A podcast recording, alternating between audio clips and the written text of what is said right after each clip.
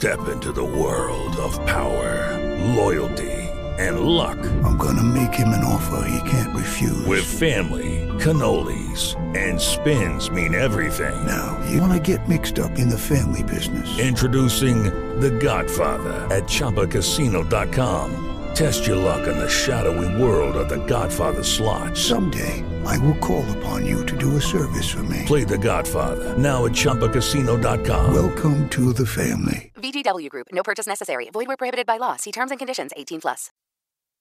Bienvenidos a Esto también es política, el podcast que analiza concienzudamente cualquier atisbo de democracia que podamos encontrar en este mundo insólito. Mi nombre es Mario Girón. Y el mío, Miguel Rodríguez.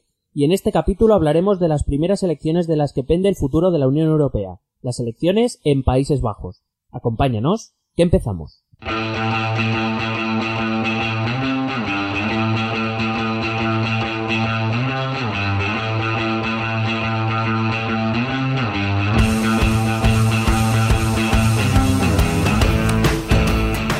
¿Qué pasa, seres? Bienvenidos al episodio número 32 de Esto también es política, el podcast, bueno, pues que analiza todos aquellos regomellos que encontramos en el mundo de la política, pero hablándolo desde un clima calmado, eh, sin aseveraciones muy concretas. ¿Quieres que te corte ya o...? Sí, sí, sí, ya estaba entrando in the garden.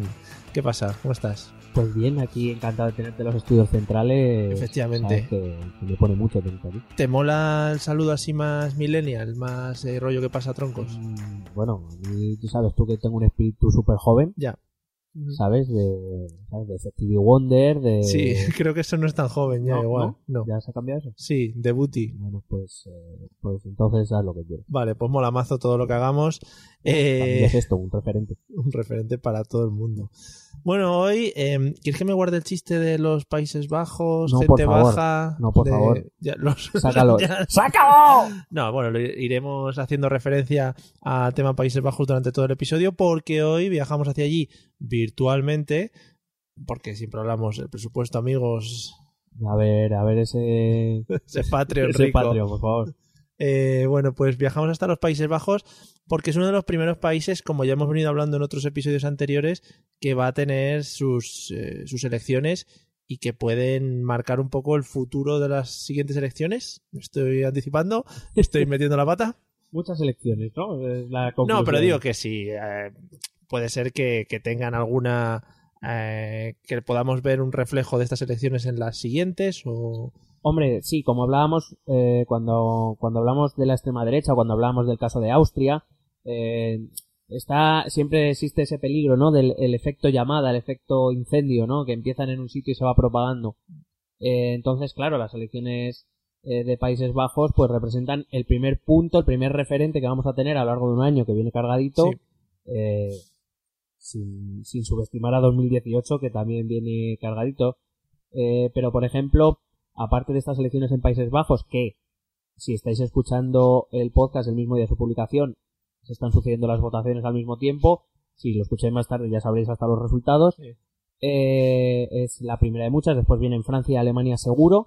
Eh, pero he de decir que con lo que estoy leyendo en las últimas semanas, no descarto que este año también tengamos elecciones en Italia y en Grecia. God, my God, me, me apasiona mucho que voten en martes.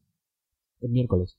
Eh, vale, miércoles, sí, sí, efectivamente. Bueno, el martes votan los estadounidenses. Sí. Eh, de hecho, es que no, no es tan extraño. O sea, el, el hecho de que votemos en, en domingo lo solemos hacer al sur de Europa Oh, yeah. normalmente. Países relajados, No, hay, hay- no, pero por ejemplo, en Reino Unido, si no me equivoco, las últimas fueron un jueves. Terracita, eso nos llama mucho después de votar. Hombre, aperitivo. Es que si no, ¿para qué vas? Claro. ¿Para qué vas que a se votar? va o se va a votar con la familia o con los amigos y te vas al aperitivo o te vas de comida y cuando acabes ya te pasas por el colegio Claro. electoral. Si eso. O sea, vas a ir un jueves después de trabajar o antes. Bah, Es que creo que de todas formas los- se tiene algún tipo de permiso de tiempo para poder ir a Ah. votar en horario laboral. Eso no, aquí no se han enterado. No, uy, el día que se enteren. Madre mía. Bueno, pero aquí o, o dan tres días, el de antes para pensar, el de votar y el de después por si acaso. por si las moscas. Bueno, pues nada, cuando quieras nos metemos en el meollo de la cuestión. Bueno, primero quería hacer una aclaración terminológica Oh, qué guay. que mm, me voy a referir todo el rato, voy a intentarlo sin que se me escape a Países Bajos. Yo soy también de los que inconscientemente dice Holanda. Sí, Pero bueno, eh, es verdad que mm, Holanda es una parte de Países Bajos, es solo una de las 12 provincias que forman Países Bajos, entonces cuando decimos Holanda, en realidad estamos hablando mal, estamos hablando de Países Bajos y no se habla holandés, se habla neerlandés o la población es neerlandesa, no holandesa.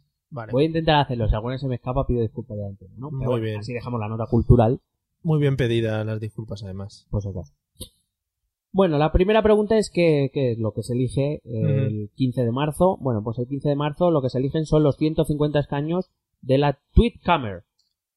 ¿Qué te Cuidado. O la- Tweetcamer. La claro, es que igual nuestra pronunciación no llega al nivel, porque Tweetcamer parece que los Sí, que vamos a hacer un tweet live. Sí, algo así. No, pues no. Es la Cámara de Representantes del, del Parlamento eh, neerlandés. Uy, Salva va, la primera. ahí, ¿eh? Eh, Lo que viene a ser, para que nos hagamos una idea, nuestro Congreso de los Diputados. Vale. Entonces, eh, o, Países Bajos eh, es una monarquía parlamentaria, es decir, igual que nosotros. Sí. eh, es decir, tiene un jefe de Estado más simbólico que otra cosa. Mm. eh, y luego tienen dos cámaras. la Cámara Baja, que es la Cámara de Representantes, la Tweetkamer. No me he atrevido a escribir la del Senado, pero hay que decir que electiva solo es el- el- la Cámara Baja, porque el Senado, eh, el Senado neerlandés está confeccionado por los distintos consejos provinciales, es decir, es, un- es una Cámara verdaderamente territorial. Nuestro Senado se supone que es una Cámara territorial, pero no. Eh, entonces la, la, la forman los consejos provinciales que vienen a ser nuestros gobiernos autonómicos o nuestras cámaras autonómicas para que nos hagamos una idea. Y entonces pues básicamente se eligen 100, 150 escaños. Si quieres te cuento un poco cómo funciona el sistema electoral Sí. estés escuchando esto y la gente vota. O sea, esto es un directo. Claro, es live. Está- estamos a punto de conectar con, un directo de- o diferido. con algo de allí. Nuestro corresponsal neerlandés, que no le conocemos. Es eh, Van Basten. bueno. Eh, el Tienes unos referentes, madre mía, muy actuales. Es que estaba a punto de decir Van Breukelen, pero eso no sé si lo conoce todo el mundo. Bueno, Eh, el sistema electoral neerlandés es un sistema muy proporcional, o sea, nada que ver con el nuestro. El nuestro no es que sea nada proporcional. Digamos, el nuestro ya explicamos, eh, no sé en qué episodio, creo que fue en el de las seis condiciones ciudadanos, que explicamos un poquito Sí. el sistema electoral. Eh, el siste- nuestro sistema electoral es bastante equilibrado, es decir, busca un punto medio entre la gobernabilidad y la proporcionalidad. Eh, la elección para el, el Congreso neerlandés es casi completamente proporcional, Mm. con lo cual, eh, desde siempre este sistema electoral que voy a explicar ahora eh, data de 1917 y siempre ha, claro, evidentemente siempre ha dado cámaras muy fragmentadas. Cuanta más proporcionalidad, mm, pues eh, más, más complicado formar gobiernos, más complicado es la formación de grandes mayorías. Vale, pero supongo que debido a esta tradición ya eh, de hace muchos años, ya vendrán, digamos que tienen más experiencia en cuanto a la creación de mayorías eh, con alianzas o... Sí, o sea, Países Bajos lleva más de un siglo sin gobiernos de mayoría absoluta, o sea, todo gobiernos de coalición o en minoría, siempre. O sea, claro, ellos tienen una tradición que a nosotros nos parece rara. Sí, ¿no? que la gente se ponga de acuerdo. Claro, ¿no? claro, es como, Vale. what the fuck, ¿no? Sí, sí, qué tíos, ¿no? Ahí, joder. Eh, la verdad es que le- eh, leyendo el, el sistema electoral es un sistema un poco complejete. O sea, no es que hay 150, lo dividen entre los votos y lo reparten. No, es un poco raro porque eh, ellos dividen el territorio en- como en 19 distritos electorales. Luego cada partido puede presentar las mismas listas en cada distrito o cambiarla. Pueden hacer un poco lo que les venga un poco en gana. Y luego el votante, aparte de votar la lista, como hacemos aquí, ellos tienen un, eh, un sistema de listas desbloqueadas en las cuales el votante puede ponerle una crucecita a su político favorito, Sí. digamos que se sube en el escalafón a la hora de entrar en el, en el, en el, Congreso. Madre mía. Esto es como las votaciones que hacemos aquí a Eurovisión. Son igual de complejas. ¿no? Sí, No, por- hombre. sí, porque nadie sabe cómo. Era Xavi, ¿no? El de los 40 que se llevó el galleto. Galletos. Xavi, sí. ¿cómo tomaste esa decisión? Pobrete, Cuéntanoslo. pobrete. Bueno, Nos estamos Eh, cerrando puertas también, te quiero decir, ¿eh? Ver, Los 40 ya no nos admiten. bueno, pero que se llevó un galleto es un hecho, o sea, no es algo que no, no- ya lo criticamos en su momento. ¿no? Vale, vale. Bueno, como digo, es un...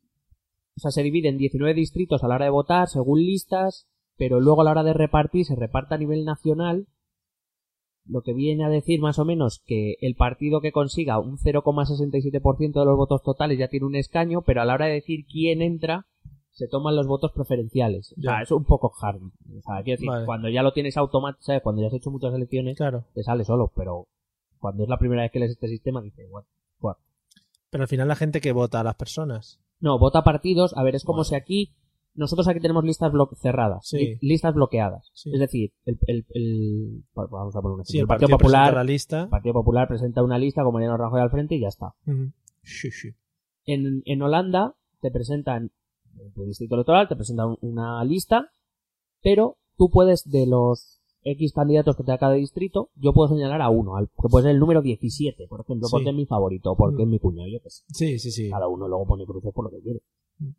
Entonces, a la hora de asignar los escaños, los Vale. que más cruces tengan se ponen primero en la lista y son los que entran. Vale, vale. O sea, tú votas al partido y aparte dices, this is my favorite. Claro. Entonces, eh, aquellos que consigan X un número de crucecitas, pues se co- cogen un asiento, aunque esté en el 19 en la lista. Pero eso está bien porque te, se van a, o sea, se van a implicar mucho más todos los que estén incluidos en esas listas grandes. Claro, yo soy muy partidario de listas desbloqueadas con una o dos preferencias. A mí me parece un buen sistema. Al fin y al cabo, el, el líder, el que vaya de número uno, va a seguir entrando porque como mucho pues quedará el 2, el 3 Claro. o va a quedar más. O sea, que entrar va a entrar. Sí, sí. Eh, mientras que, oye, le das a la- al ciudadano la opción de que, oye, pueda escoger su favorito y que Claro. esos políticos puedan acercarse más al ciudadano para darse a conocer si quiere que le dé la cruz. También es verdad que para eso implica que el ciudadano se tenga mucho más conocimiento de lo que está, que se implica un poco más Sí, pero en, que la no, política, si dices, si dices que se dividen por regiones y tal, eh, tiene más posibilidad de acercarse y de estar más próximos al ciudadano que no los no sé cuántos entrarán en las listas españolas, pero que no sabemos la mitad ni quién son. Bueno, aquí por ejemplo en Madrid lo tendría más complicado porque aquí entran, me parece que son las listas, son treinta y pico pues, candidatos, o sea, de conocer a 30 del PP, 30 del PSOE, 39, va a ser un poco Harry. No, pero igual el candidato de tu distrito o algo así que también se presenta, que cosas así. Bueno, cual- que sí, en cualquier caso, este tipo de votación, yo repito, soy muy partidario de, la, de las listas desbloqueadas, eh, me, me parece bien en tanto en cuanto exige al político que, que, que rinda más cuentas,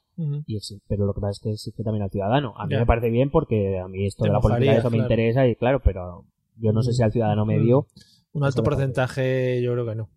Pero bueno, no, Haremos una tampoco. No, Eh, que no la haremos, digo, ¿eh? No. no, Vale, no hay presupuesto para tampoco. desechada. Bueno, eh, traigo una curiosidad del sistema electoral que me ha parecido muy interesante y es que cuando un partido nuevo, o sea, se crea un partido y se quiere presentar a las elecciones o un partido que no esté dentro del Congreso se presenta a las siguientes elecciones, se le pide una fianza en pasta, Ostras. ¿vale? Entonces, si eh, eh, si no consigue representación, esa fianza no se le devuelve. Joder. Eso lo que pretende es, en un sistema tan fragmentado como el, como el neerlandés, lo que se pretende es que no se creen 200.000 partidos políticos con, Claro. que puedan entrar, porque entonces si ya es difícil entrando 10, 11 partidos, imagínate entrando 17. Claro, porque al final cada uno tendría un escaño y eso sería Claro. 150 personas diferentes. Claro, entonces es algo que me ha llamado la atención. Cuando has dicho lo de la, lo de que a los partidos políticos se les pide una cosa, hubiera molado que se les hubiera pedido pasar alguna prueba de humor amarillo o algo así. O podemos organizar un juego sin fronteras, pero de entre partidos. Ostras, qué guapo. Y solo el que gana tiene derecho a algo. Vale. Bueno, pues se lo propondremos también. Bueno, entonces en- esto es el sistema electoral en el que están votando Juegos los... Sin fronteras. Otra reseña antigua. deberían recuperarlo. Eh, hemos contado cómo es el sistema por el que eh, están votando los neerlandeses. Ahora te explico muy rápidamente cómo se, cómo se forma gobierno. No es tan importante saber los resultados, de hecho por eso estamos haciendo el programa hoy y no después de saber los Mm. resultados, porque eh, vamos a encontrar un espacio muy fragmentado en cualquiera de los casos y la formación de gobierno no va a ser inmediata. Es decir, es verdad que es un país que tiene una larga tradición de, de coalición, de negociación, etcétera, de consenso incluso, pero que, que, claro, eso no se hace de un día para otro. Aunque tengas práctica, hay que discutir muchas cosas y no se va a hacer de un día para otro. Está quedando grabado. Te has, te has Vale. tirado el triple. El 20 está formado el gobierno, ¿no? Hombre. Bueno, lo- no es lo lógico y menos según lo que se espera de los resultados, que, repito, estamos ah, probablemente ante el Parlamento, ante el Congreso más, eh, más fragmentado de los últimos tiempos en Países Bajos.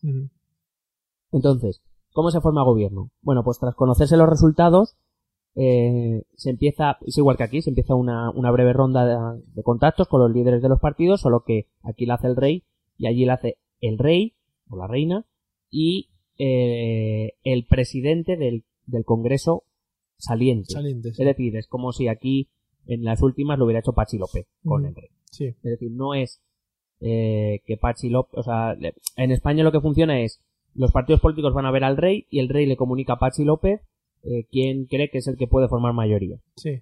Eh, aquí lo que sería es que Pachi López y el rey trabajarían juntos al Bueno. mismo tiempo para, Mm. Para esto. Entonces, después, lo que se hace no es nombrar candidato a, a, a- presidente del gobierno, sino que se, se nombra lo que en ciencia política se llama los informateurs, o lo que viene siendo informadores que puede ser uno o varios, lo que ellos consideren. Por ejemplo, en las últimas elecciones, en las de 2012, fueron uno del Partido Popular eh, Neerlandés y otra del Partido Laborista, el Partido Socialdemócrata, lo que sería. Luego hablaremos de los, de los partidos. Eh, y son ellos los que van viendo qué líderes tienen más opciones de ir formando coaliciones. Cuando ven que unas negociaciones empiezan, se encarga de seguirlas, de animarlas, si creen que van por buen camino, si no, eh, de poner en contacto a los líderes, de, de facilitar un poco la negociación de, de esa formación de gobierno. Por eso digo que no es un proceso Sí. Rápido. Tiene pinta de ser lento, sí. claro. Eh, estos informadores suelen ser políticos de prestigio, reconocidos, quiero decir que aunque sean de partidos diferentes, la gente les reconoce una- un cierto servicio al, al país, etcétera. Y, eh, como digo, en 2012 fue un conservador y un socialdemócrata, por ejemplo. Puede ser uno o pueden ser cuatro. Ujú. depende. Y finalmente son estos informadores los que designan a lo que en ciencia política se llama el formateur, o lo que viene siendo el formador de gobierno, que es el que deberá ir a la Cámara a someterse a votación. Eh, como digo, es un proceso lento, se prevé todavía más lento de lo habitual porque se cree que este va a ser el parlamento más fragmentado de los de los últimos tiempos y además porque, como ves, interviene mucha gente en este Sí. proceso. Entonces, va a ser algo que no se va a solucionar pronto y que de hecho, ahora sí me la voy a jugar la mandarina, no creo que haya un gobierno formado antes de la primera ronda de las elecciones francesas que son mediados de abril. Vale. Dejamos la apuntado, amigos. Ya la hemos liado, ¿verdad? Se lo podéis recordar todas las veces que queráis. Vale. O, espera, te voy a cubrir la espalda. O, como mucho, estará por ahí. Vale. Por ahí, como En pronto. general, como pronto. Tres meses arriba, tres meses abajo. No, hombre, estoy hablando Ah, de, de- de la primera ronda mediados de abril. Semana Para- para Santa. Un mes. Vale. En España hemos tardado mucho más. Bueno. Entonces, si quieres, te hablo un poco de los partidos para luego ver cómo. A ver qué, a ver qué tenemos. Pues mira, el partido primero del que te voy a hablar es el VVD. Voy a dar muchas siglas, pero luego lo voy a traducir, ¿vale? Vale. El VVD, que es el Partido Popular de la Libertad y la Democracia, algo de eso. El Partido Popular, Sí. digamos, sería el equiparable. una, una única pregunta. Eh, cuando se habla de partidos populares, porque yo lo he visto varias veces, cuando se habla de partidos populares a nivel europeo, todos más o menos tienen cierta relación, ¿no? Sí, de hecho, a nivel en la Eurocámara forman el grupo de Partido Popular Europeo. Vale. Eh, bueno, Muy es bien, el par- Qué bien buscado. Sí, sí, no, sí, se lo han curado. Eh, son el partido de centro derecha. Es un partido más liberal que conservador. Porque, por ejemplo, aquí el Partido Popular Español tiene de todo, un poco, porque básicamente es el único partido fuerte de la derecha. Pero allí no, allí está muy fragmentado, hay muchos grupos. es- es- sería más liberal que conservador realmente. Es el partido que gobierna desde 2010. eh, desde 2012 lo hace con los socialdemócratas, lo que se llama la gran coalición, una gran coalición que se llama. El candidato es el actual primer ministro, Mark Rutte, que no es Rutte en andaluz, y, Hostia. y es, sí, bueno, ¿qué pasa? A ver si solo vas a poder La- tú soltarla. ¿Te la tienes apuntada en el guion? Sí, y que a día de hoy, por mucho que se diga, es el favorito a ser eh, formador, a ser nombrado formador de gobierno. Ujú. Eh, actualmente tiene 41 escaños, lo que se prevé es que consiga, claro, 41 de 150. Ya. Se, para la mayoría, recuerdo, se necesitan 76. Eh, las encuestas le otorgan 24-25 De los O sea, 41 de que los tenía. 41 que tenía. Pero ¿y Aunque eso- es verdad que las encuestas en los últimos días, los, eh, estoy hablando de las últimas dos semanas, le han dado una ligera tendencia al alza. Sí, que igual puede llegar a los 30, pero que No, no, a los 30 no se cree, pero Bueno, estará que 28. puede llegar a 26, 27. Vale. Eh, ¿y eso, ¿Y eso se ve como un batacazo o se ve como algo normal? Probablemente para, ma- para Rute, para su partido, no. Es decir, es un golpe, pero no porque él tiene una competencia a la derecha bastante feroz, el famoso Builders, que del que hablaremos ahora, y porque el gran batacazo se lo lleva al socio de gobierno. Vale. Que es el segundo partido del que te hablo, el PVDA, que lo viene a ser el Partido Laborista, que es un partido socialdemócrata, no socialista, es un partido socialdemócrata, de centro izquierda, que ha sido el socio de gobierno desde 2012 y que las, eh, actualmente tiene 38 escaños y lo que se prevé es que consiga 10-11. Madre O mía. sea, eso sí que es un batacazo Sí, sí, sí. muy rico. Eh, y además las tendencias de las últimas semanas también van A la baja. baja. O sea, eh, aquí los socialdemócratas parece que van a desaparecer del mapa porque, bueno, es posible que puedan formar parte de una coalición de gobierno, pero claro, su peso ya va a ser... Hasta ahora habían conseguido gobernar entre dos partidos, lo cual tampoco es muy normal en, en Países Bajos, pueden ser entre tres, es lo normal, pero, pero el se ha llevado el gran batacazo ha sido él. El tercer partido, que es el que más está dando que hablar en Europa, es el PVV, el llamado Partido de la Libertad de Gerd Wilders, que es un partido de extrema derecha. Eh, hay que decir que de entre 2010 y 2012, el primer gobierno de Rute, eh, el Partido de la Libertad apoyó desde fuera del gobierno, no entró al gobierno, pero sí apoyó desde fuera a Rute, lo que en 2012 le hizo perder votos, porque Claro. la gente le veía como muy moderado. Ya. Es un partido anti-Unión Europea, es un partido anti-inmigración, es un partido anti-musulmán, Muy bien. así Ya, todo bueno. triada buena. Y, es verdad que durante muchos, muchas semanas, eh, sobre todo desde enero hasta hasta finales de febrero, lideró las encuestas, que es lo que nos llama a todos la atención. Pero es verdad que las dos últimas semanas ha perdido esa primera posición en las encuestas, repito, a favor de- del Partido Popular de Rute y está, en- bueno, sigue en segunda posición, sigue a un nivel alto. Em, tiene, en el Parlamento actual tiene 15 escaños, las encuestas le otorgan 23-24.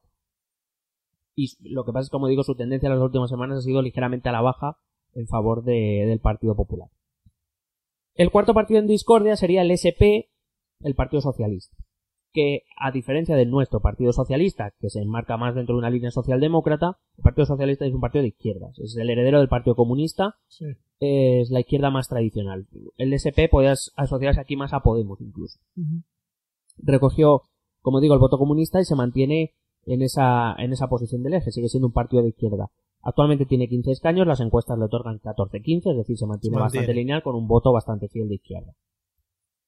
El quinto partido es eh, CDA, que es, para que nos hagamos una idea, un partido democristiano, demócrata cristiano. Sí, aquí es que hay partidos laicos, partidos religiosos, que vamos a ver, Vale, esto vale. es un jari muy Sí, sí, sí, sí. Es un partido de centro católico.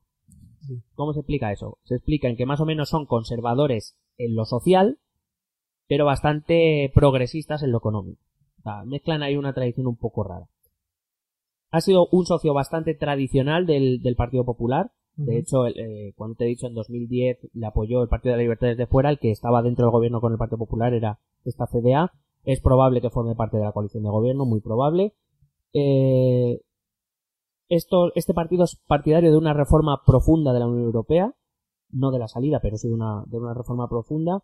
Y de hecho, en algunas posturas sobre la Unión Europea han apoyado, o sea, han, han tenido la misma opinión, o han manifestado la misma opinión que Wilders. O sea, que lo único que eh, eh, además en estas elecciones se espera que tengan un subidón, tenían 13 escaños, las encuestas le otorgan 19-20, con una tendencia al alza. Otro partido interesante es el de los, se llama Demócratas 66. sí. Es, eh, ellos se autodenominan centro radical. ¿Qué es esto de centro radical? Pues el centro radical básicamente es que no tienen una ideología como muy prefijada. Claro, pero el rollo de las radicales normalmente suelen ser los extremos, ¿no? No, no tiene por qué. Ah, no, vale. Eh, Centro eh, digamos, son más bien un conjunto como de, mm, de sensibilidades, de ideas, de pensamientos. Es un poco lo que sobra, que lo han tirado todo ahí dentro. No, porque son de carácter centrista, pero me refiero que no es, no son muy dogmáticos, no es como el Partido Popular más o menos todo tiene el mundo claro lo que es. Sí, sí. Un poco, bueno, Bueno, estamos ahí por el centro, admitimos algunas cosas de izquierda, otras de derecha, Mm, así, lo que vamos viendo. Muy bien. Me ha salido un poco vasco, ¿no? Sí, un poco gallego también, así una mezcla. Sí. España y Surupe. Es un guiño a nuestros oyentes de- del norte. Bueno, pues eso, ahí, ahí se mezclan pues de gente de centro izquierda, gente de centro derecha, liberales, progresistas, laicos. Este, este partido es laico, por ejemplo. También es uno de los partidos que están en casi todas las encuestas para entrar como socio de gobierno. Tiene 12 escaños actualmente y las encuestas le otorgan 17-18. Es que al final casi todos, si más o menos las encuestas van por ese mismo camino, van a estar rondando los 20 escaños. Eh, bueno, ahora empiezan a bajar un poquito, pero va a haber muchos partidos con un número bastante similar de votos, Sí. lo cual va a hacer que, bueno, ahora, ahora entraré a comentarlo, pero va a hacer que como mínimo, mínimo, sean necesarios cuatro partidos para gobernar. Mínimo. Que lo que se espera es que sean cinco o seis. Muy bien. Luego está la CU, que es la Unión Cristiana, que es un centro derecha, este sí más conservador, más Mm. tradicional, un religioso, un partido religioso más tradicional. Lo que pasa es que son protestantes ortodoxos. Claro, habíamos hablado de los católicos, hablamos de los protestantes ortodoxos, sí. queda otro que, que no te creas que. Eh, es un partido euroescéptico, pero eh, sin embargo son progresistas en lo económico. O sea, un poco raro también. Eh, por lo que estás contando, muchas ideologías de los partidos que pueden entrar a formar el gobierno eh, tiran por, por la escepticidad o lo que comentas sobre la Unión Europea. Pero la, aquí, por ejemplo, eh, los, los, el Partido Socialdemócrata, por ejemplo, el Partido Popular o incluso el Partido Socialista Mm. son partidos eh, europeístas. O sea, no, no tienen ninguna, ninguna duda sobre eso. Además, el Partido Popular ha colocado a buena parte de sus miembros dentro de la burocracia o de la élite eu- europea.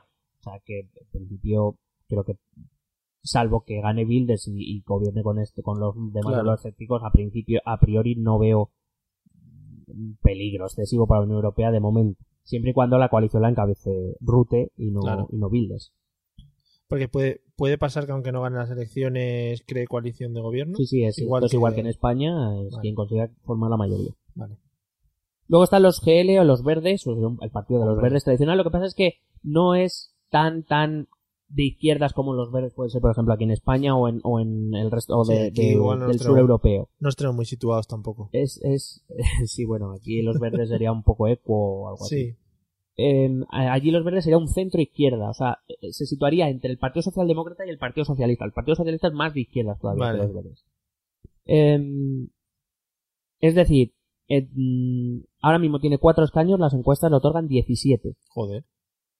Pero los verdes tienen historial de haber llegado a acuerdos con el centro derecha. O sea, quiero decir que, que cuidado que los verdes pueden ser parte de la coalición de Pero ¿y gobierno. cómo puede, cómo puede ser que, que tengan esos subidones de escaño partidos de extrema derecha por un lado, partidos de izquierda por otro? Bueno, una de las, una de las eh, tragedias, entre comillas, de, de la, de la política holandesa es que, y bueno, al igual que en el resto de Europa, se han ido polarizando. Entonces las opciones de centro han perdido mucho, mucha fuerza a favor de los extremos. Aún así hay que decir que los verdes es- podrían considerar un centro izquierda, una, una izquierda moderada. O sea, que ni siquiera es un extremo. Simplemente, digamos, si, si vemos una línea, pues más o menos han ido abriendo los votantes hacia, hacia los lados. Veremos cuántos han llegado a los extremos y cuántos se quedado en opciones más moderadas, aunque, aunque no tan de centro. Ya. Luego está el eh, SGP, que es el partido reformista, pero no reformista porque quiera reformas, sino es reformista porque es un partido de, la- de derecha de religión conservadora. De hecho, son calvinistas ortodoxos. Es decir, cuando se llaman reformistas de la reforma la luterana, reforma, o sea, sí, sí. de la reforma protestante. Perdón, luterana no, calvinista en este caso. Sí. Em, la verdad es que ha sido tradicionalmente en los últimos años un partido bastante testimonial. Es el partido más antiguo, ahora mismo de los que existen, pero ahora mismo es bastante testimonial. Tienen tres escaños y las encuestas le dan tres escaños. Bueno, los mismos votantes de siempre se conocen. Paremos un momento el tema de los Países Bajos. No se va a mover, siempre va a estar ahí, no te preocupes. Es un podcast, además, lo puedes escuchar cuando quieras. Atiéndeme un momentito porque esto que te tengo que contar es muy, muy, muy importante, por lo menos para nosotros. Desde hace unas semanas hemos arrancado una campaña en Patreon.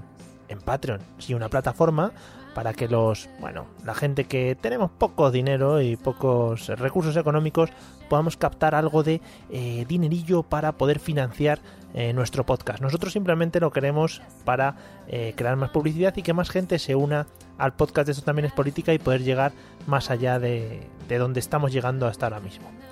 Te animamos a que te pases por nuestra campaña de Patreon, que veas nuestros objetivos y nuestras recompensas y que si te animas, pues apoyes a este, a este humilde podcast que hacemos pues con el el ansia de poder llegar a cuanta más gente mejor.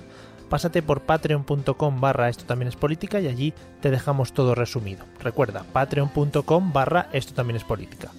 Sigue escuchando esto de los Países Bajos, recuerda Países Bajos, no Holanda, que está muy muy interesante.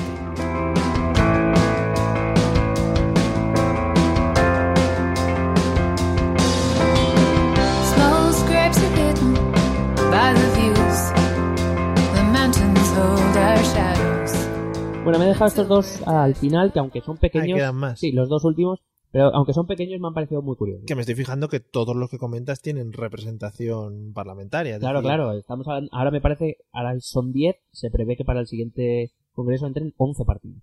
Claro, no es como aquí que al final la mayoría de los partidos se quedan fuera de. Claro, te he dicho que es una es un reparto proporcional y además no hay aquí por ejemplo necesitas conseguir el 3% de los votos de la provincia para Sí. poder entrar al reparto, allí no, allí Alegría. se reparte y fuera. Bueno, El penúltimo es el PVDD, que es lo que aquí vendría a ser PACMA, un partido animalista, Sí. ¿vale? Digamos que estos son lo que nosotros conocemos como verdes, pues, se acerca más a esto. Em, por supuesto, su programa electoral es un programa de, de protección animal, que parece obvio, Sí. ¿no? Tiene una perspectiva más ecologista global, más como los verdes del sur de Europa. Eh, por ejemplo, proponen cosas como subir el impuesto a las materias primas para bajar los impuestos a las rentas del, del trabajo, a, lo- a los sueldos de los trabajadores. sí, Actualmente tienen dos escaños, que es un partido animalista que tiene escaños, sí. y las encuestas le otorgan 4 o 5 y las últimas semanas ha ido creciendo, o sea que últimamente tienden más hacia los 5 que hacia los 4. Ya. Joder. Con lo cual se convertiría en el partido animalista más potente de Europa. No sé hasta qué punto podrá hacer valer 5 escaños, pero Ya. oye. Sí, sí, ahí están. ahí está. Por- joder. Y el último sé que te va a gustar mucho, Mario. Por favor. Se llama 50 Plus. No me lo he inventado, ¿eh? 50 Parece Plus. una medicina. Bueno, es un partido, eh, lo denominan allí por lo menos populismo de centro, que ya me he quedado loco. Digo, hombre, lo de izquierda y derecha ya lo había entendido, pero populismo de centro ya me quedo un poco loco, pero bueno. Es una plataforma, Mm. además de nueva creación, dedicada a defender a los mayores de 50 años, por eso se llama 50 Plus. Ostras, súper guapo. Tira, tira por ahí. Vale, lo que quieren, cosas que proponen, te las he traído porque, Hombre, porque vamos a ver, o sea, cómo mezcla, o sea, me parece fabuloso. Eh, en un mismo programa electoral piden bajar la edad de jubilación a los 65, Ujú. ligar las pensiones al IPC, mejorar las condiciones de los trabajadores de dependencia, abolir el impuesto de sucesiones y la exigencia de poner baños en todos los trenes. Es que, joder, la próstata a partir de los 50 ya no es lo mismo. Yo- Madre mía. Entonces- y luego, bueno, aparte, lo que pasa es que es un partido que pide endurecer los requisitos para, para um, admitir inmigración y Sí. para da- dar la nacionalidad. O sea, pide que todavía sea más duro. Hay que decir que Países Bajos tiene una de las eh, políticas migratorias más restrictivas de toda la Unión Europea. Mm. Em, han sido los únicos porque todo el- todos los demás partidos han dicho que no van a negociar con Builders. En, en principio hay un común consenso de dejar a Builders fuera del poder, saque Sí. lo que saque. Cual pues es en cierta manera tranquilizador. Pero este partido sí que ha dicho que estaría dispuesto a hablar con ellos si fuese necesario, siempre y cuando rebajen un poco el tono. Claro. Que no le gusta que los mayores se achuchan. debe ser Claro, algo. que les da un chunguelas. Eh, y sobre todo lo de los trenes. Si no pasan por lo de los trenes, ellos no se mueven. Ellos no se mueven si no tienen los trenes. Hay que decir que en la actualidad tienen dos escaños, que las encuestas actualmente le dan cinco, pero que en algunos momentos de enero llegaron a tener 11 escaños en las encuestas. Hombre, es que tienen un, un nicho de votantes bastante, bastante cerrado. Claro, lo que pasa es que además 50 Plus es un partido que sí que puede servir para coaliciones, para negociar, porque Claro. ellos se dedican a un sector de la población y sobre el resto, pues proba- probablemente tampoco pongan problemas mientras ellos consigan algo para su sector concreto de la población. Claro, claro. Entonces puede ser un partido con el que sí que se negocia. Te digo muy rápidamente las posibles coaliciones de gobierno. Como he dicho, en más de un siglo no ha habido mayorías absolutas en Países Bajos. Se han dado coaliciones muy diversas. He visto algunas bastante extrañas. Sí. Inimaginables aquí, por supuesto. No, hombre, aquí no. Eh, como vemos, van a entrar 10, pro- probablemente 11 partidos, con lo cual la cantidad de combinaciones es enorme. Pero bueno, yo diría que candidatos reales a, a- a presidente del gobierno hay dos. Uno, sobre todo, que es Rute, el, Sí. el candidato del Partido Popular, que es el más probable. Y el otro sería Bilders, porque está muy arriba de las encuestas. Pero bueno, en principio los demás parece que quieren hacer cordón sanitario con él, o sea que, que posibilidades en principio tiene pocas. Entonces, lo que se va a necesitar para gobernar va a ser una coalición de entre 4 y 6 partidos.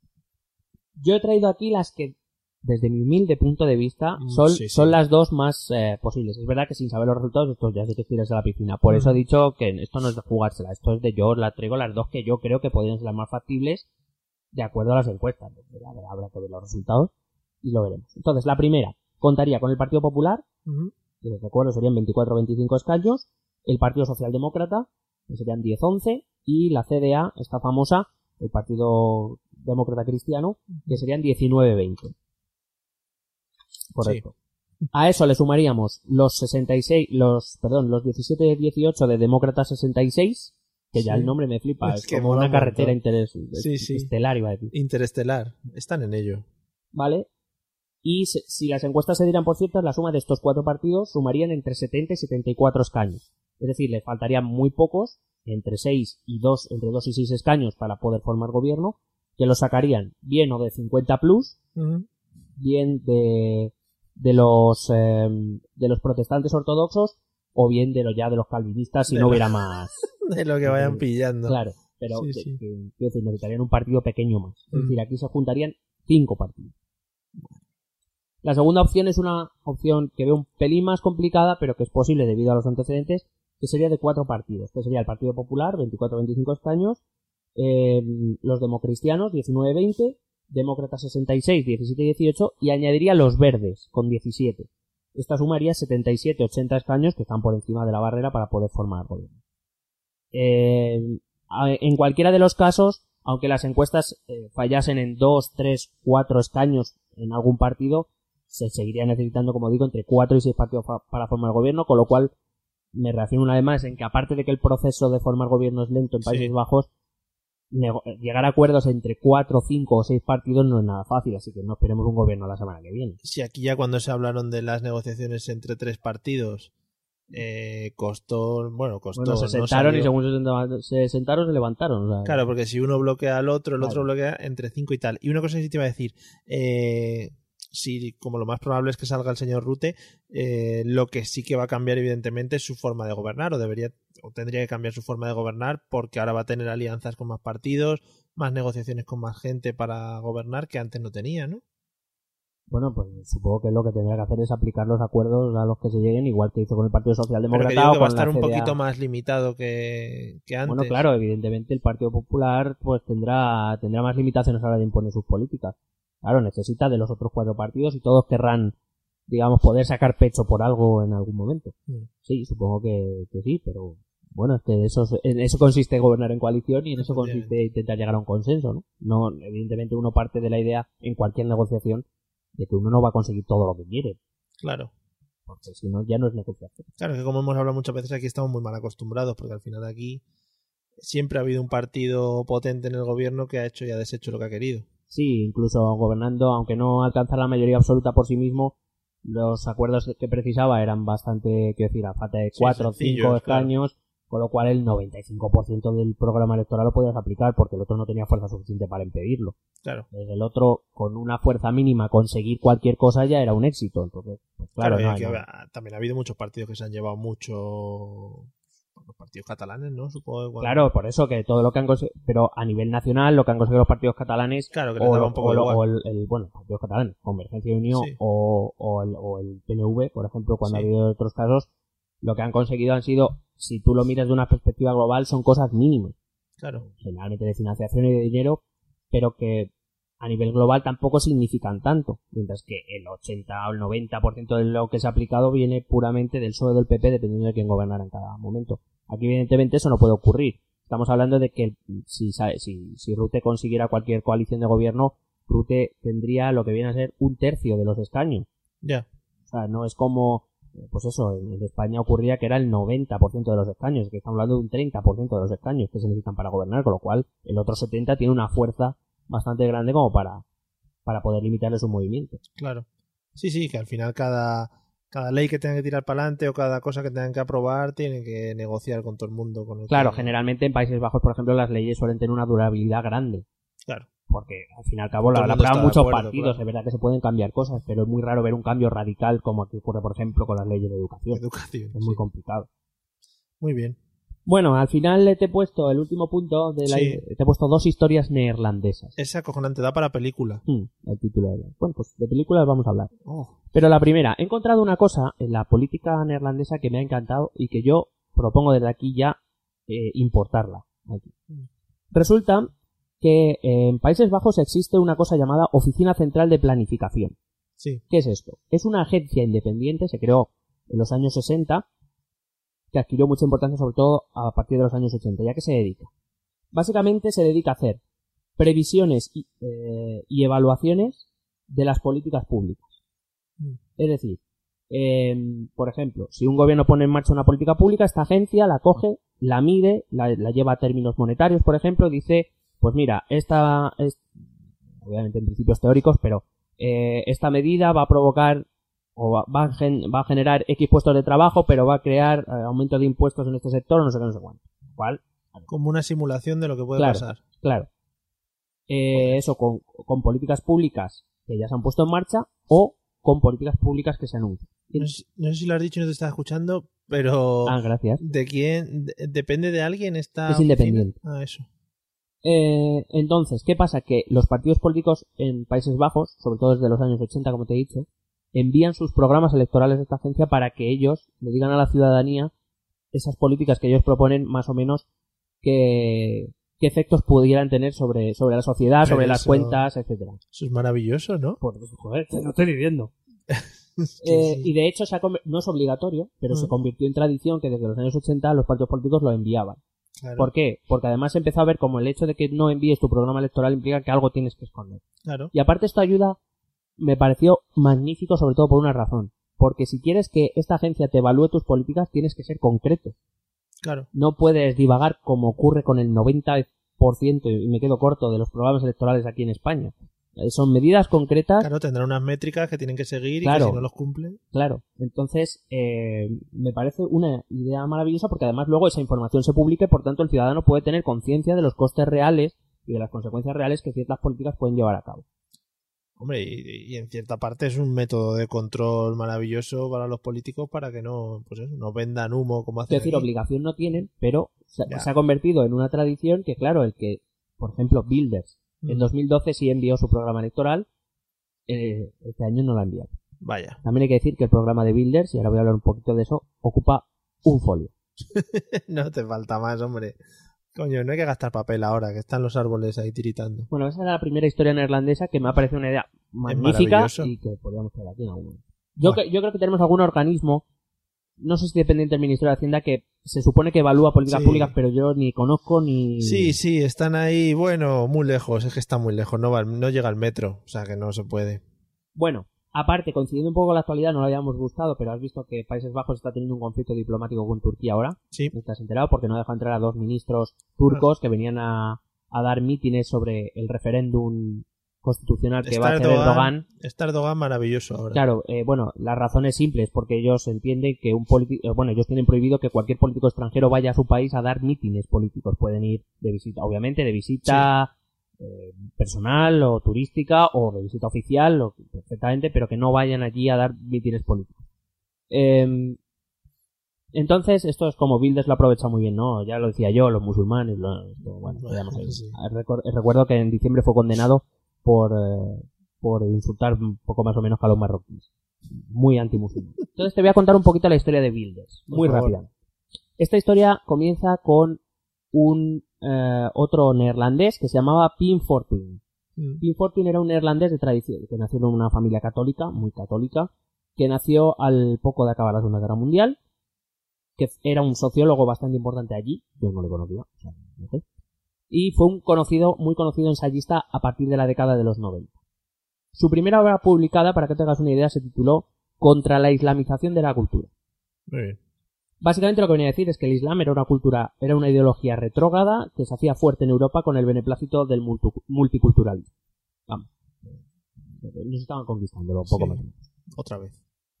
Por supuesto, lo, le tacharon de xenófobo, de racista. De hecho, le pusieron al nivel de Jean-Marie Le Pen, el padre del actual Marie Le Pen. Pero él dijo que él no era racista, que él no, no hablaba de razas, hablaba de musulmanes, le da igual de qué raza era. Claro, claro. Una gran defensa, como digo. El problema era que eso que se había vendido en Europa tanto tiempo, la integración, que había fracasado y que venían a ser, pues eso, topos que se nos estaban metiendo aquí para destruir nuestra cultura. Bueno, pues el rechazo le llevó a presentarse a unas elecciones en 2001 con un partido que se llamaba, cuidado el nombre, ¿eh? en, neerlandés, casi, en neerlandés tiene un, son dos palabras, pero traducido, según he encontrado, es una Holanda, bueno, unos Países Bajos donde se pueda vivir. Te digo, ojo al nombre, Joder. cuidado. Joder. Qué mal lo veía el Bueno, nombre todo. se radicalizó aún más tras los atentados del 11S y de hecho fue expulsado de su partido. O sea, Él. sí, sí, sí. Me lo imagino todo loco ahí lanzando sillas. ahí, ¡Ah, que no! Por una declaración en la que denunciaba a los musulmanes holandeses, eh, que los musulmanes eh, neerlandeses eran quinta columnistas, es decir, que, que ejercían ahí de quinta columna para destruir su cultura desde dentro. Creó entonces su propio partido, al que llamó Lista Pinfortium, o sea, le puso su nombre.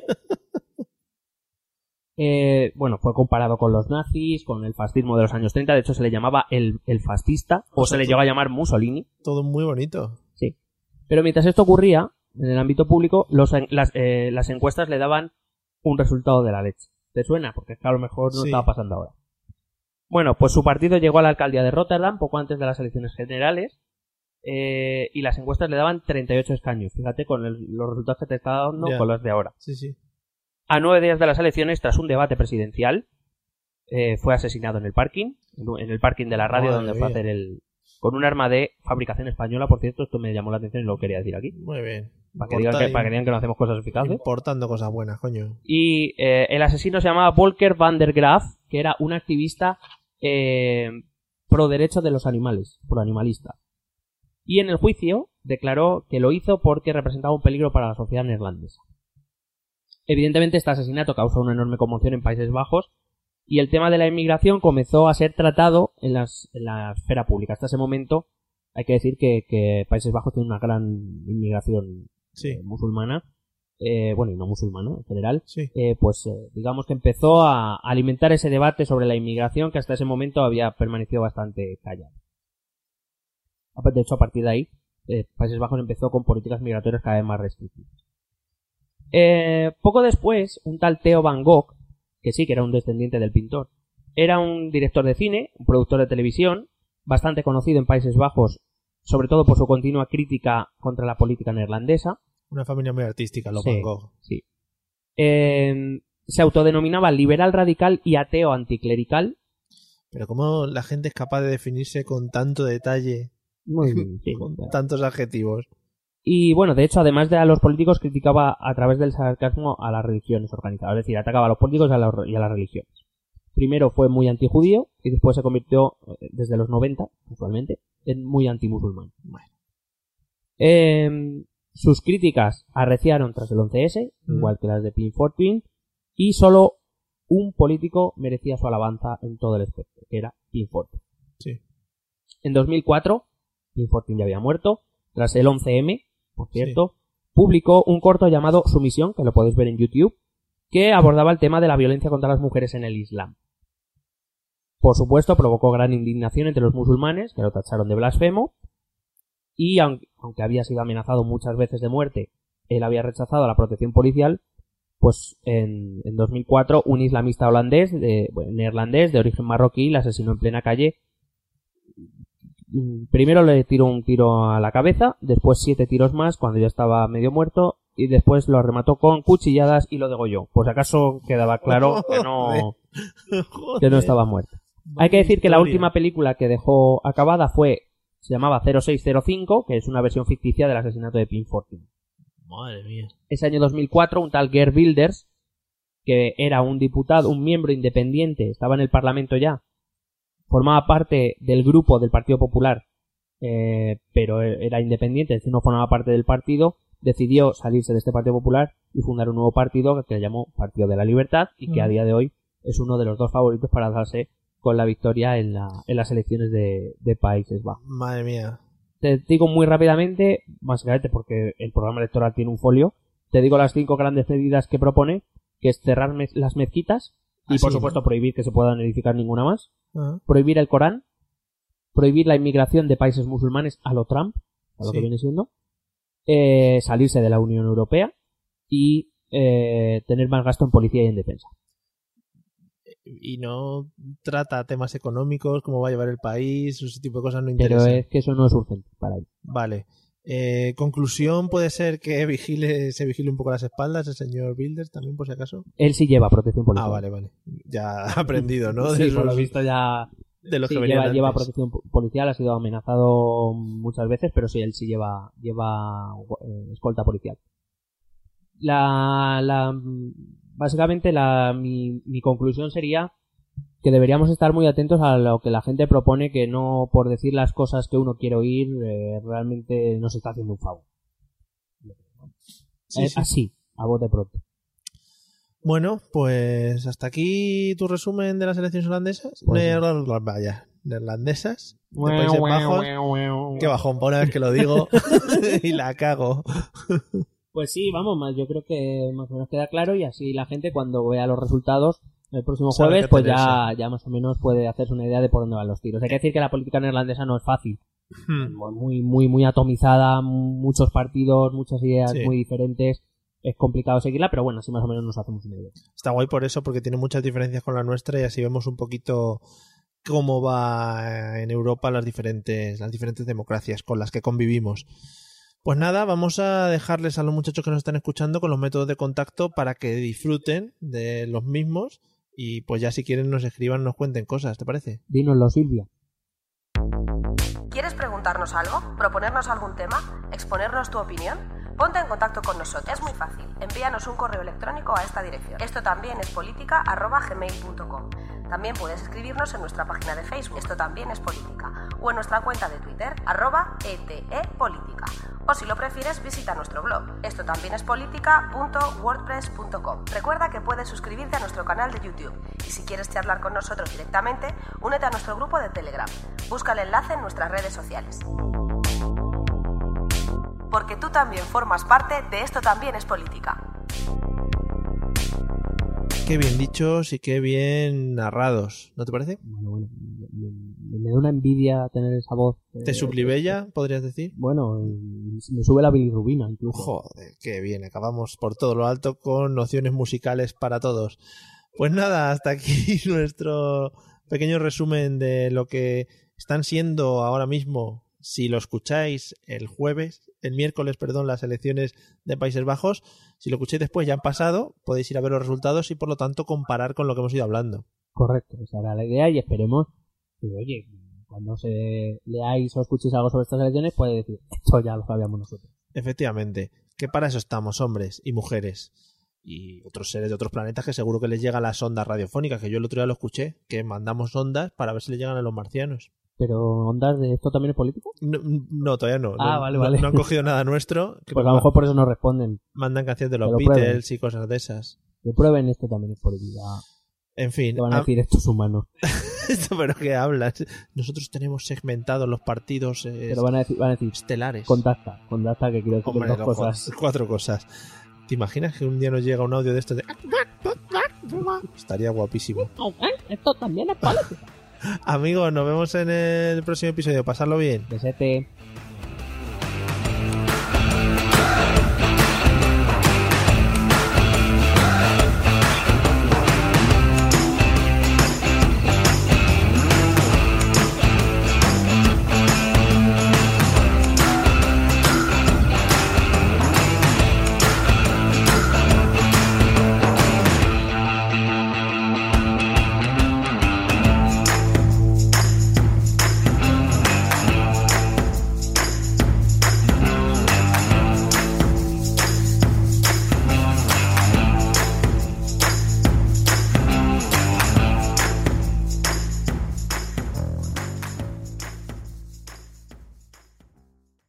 Guys, it is Ryan. I'm not sure if you know this about me, but I'm a bit of a fun fanatic when I can. I like to work, but I like fun too. It's a thing. And now the truth is out there. I can tell you about my favorite place to have fun Chumba Casino. They have hundreds of social casino style games to choose from, with new games released each week. You can play for free anytime, anywhere. And each day brings a new chance to collect daily bonuses. So join me in the fun. Sign up now at chumbacasino.com. No purchase necessary. Group. Void were prohibited by law. See terms and conditions. 18 plus.